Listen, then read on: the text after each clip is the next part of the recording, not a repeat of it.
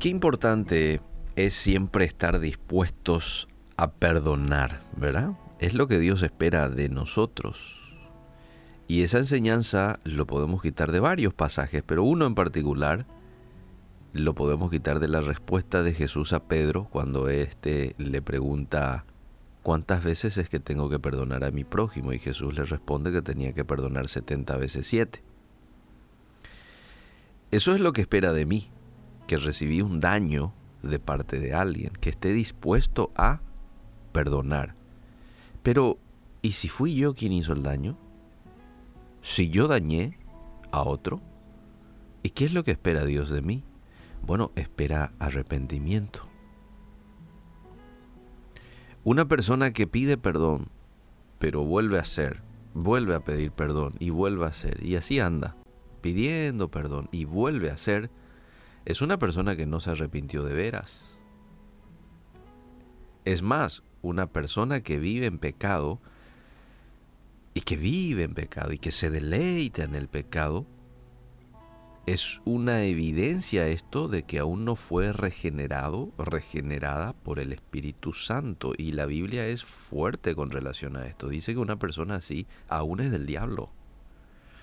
Y te lo voy a decir dónde. Primera de Juan 3.8 dice el que practica el pecado es del diablo. Punto. Porque el diablo peca desde el principio. Para esto apareció el Hijo de Dios para deshacer las obras del diablo.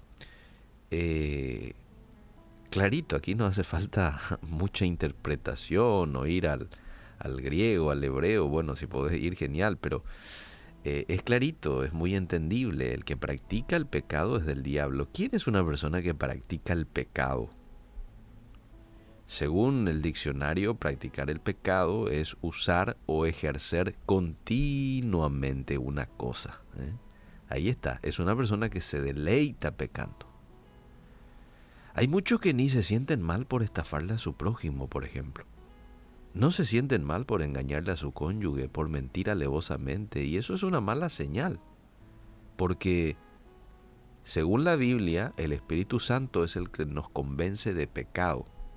Y si vos no te sentís incómodo al pecar, entonces quiere decir que no lo tenés. Ahora, si te sentís incómodo, si después de haber pecado o haber hecho algo eh, que no está bien, ¿no? algo que daña a otros, te sentís mal después de eso, entonces es el Espíritu Santo quien te está inquietando. Pero aquí hay dos palabras que muchas veces se relacionan una con la otra, pero en realidad no tiene el mismo significado. En algún punto podrían tener similitud, pero no son lo mismo. Remordimiento y arrepentimiento. Remordimiento, bueno, la persona en ese caso siente dolor por actuar mal, eh, se siente mal, ay, ay, ay, hice esto, hice aquello, qué bárbaro, se frustra, pero no cambia su orgullosa postura. No cambia. Eh, pide perdón a Dios, pide perdón a la otra persona, pero en unos días vuelve a hacer. El arrepentimiento, en cambio, viene del hebreo naham, que significa cambio de actitud, cambio de accionar, es un cambio total, es una entrega completa a Dios. Es un cambio de dirección. Toda esta connotación lo tiene eh, la palabra que es traducida en el hebreo aquí. Cambio de dirección. Vos te estabas yendo hacia el norte, ahora te das cuenta que eso no está bien, bueno, te das la media vuelta y vas hacia el sur. Eso. Y vos sabes que Dios espera de nosotros esto, no remordimiento. O en todo caso un remordimiento que te lleve al arrepentimiento. Pero en realidad lo que quiere es arrepentimiento. Fíjate que el primer mensaje de Jesús al empezar su ministerio, Mateo 4:17, que fue el mensaje, el primero de Jesús. Arrepentíos, porque el reino de los cielos se ha acercado. Lucas 15:10 dice de que hay gozo delante de los ángeles de Dios por un pecador que qué? Que siente remordimiento, no, que se arrepiente. Que se arrepiente. No hay que engañarse que por repetir una oración así rápido, rápido ya uno es salvo. No, esto hay que entenderlo.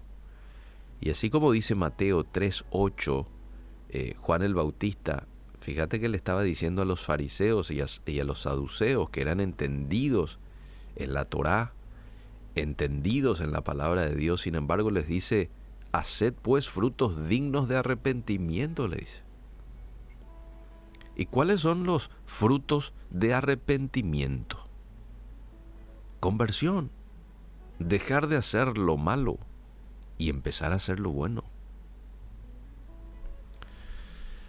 Bueno, vemos en varios personajes de la Biblia como eh, después de haber hecho tantos males, porque también eran pecadores así como nosotros, llega un momento en el que se arrepienten y vos te das cuenta que luego dejaron de hacer aquello que normalmente lo venían haciendo como una costumbre.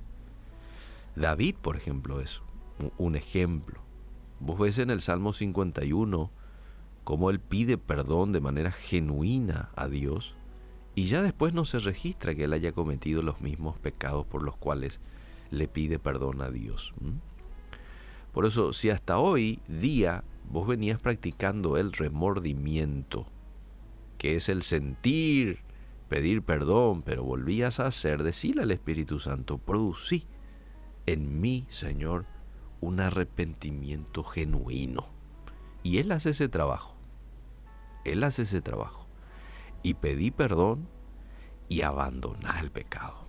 ¿Mm? ¿Recordás a la mujer que trajeron a Jesús que había sido descubierta en adulterio? Jesús le dijo, te perdono, pero no peques más arrepentite de veras. Tres beneficios que recibe aquel que busca a Dios con corazón arrepentido. En primer lugar, en primer lugar, Dios le bendice con provisiones materiales. En segundo lugar, Dios pelea por nosotros. Dios se pone en la batalla y se toma con nuestros enemigos. Y ahí es cuando nosotros podemos estar tranquilos porque Dios pelea por nosotros. Eh, y en tercer lugar, Dios restituye aquel daño que de pronto el pecado te ha hecho, Dios lo restituye. Pero todo esto lo realiza cuando ve en nosotros un verdadero arrepentimiento. Que Dios nos ayude a ser hombres y mujeres eh, que se arrepientan y de veras y que podamos también llevar este mensaje a otros, para que de la misma manera como nosotros también puedan experimentar este cambio, ¿no? esta transformación que resulta ser un verdadero arrepentimiento de adentro para afuera.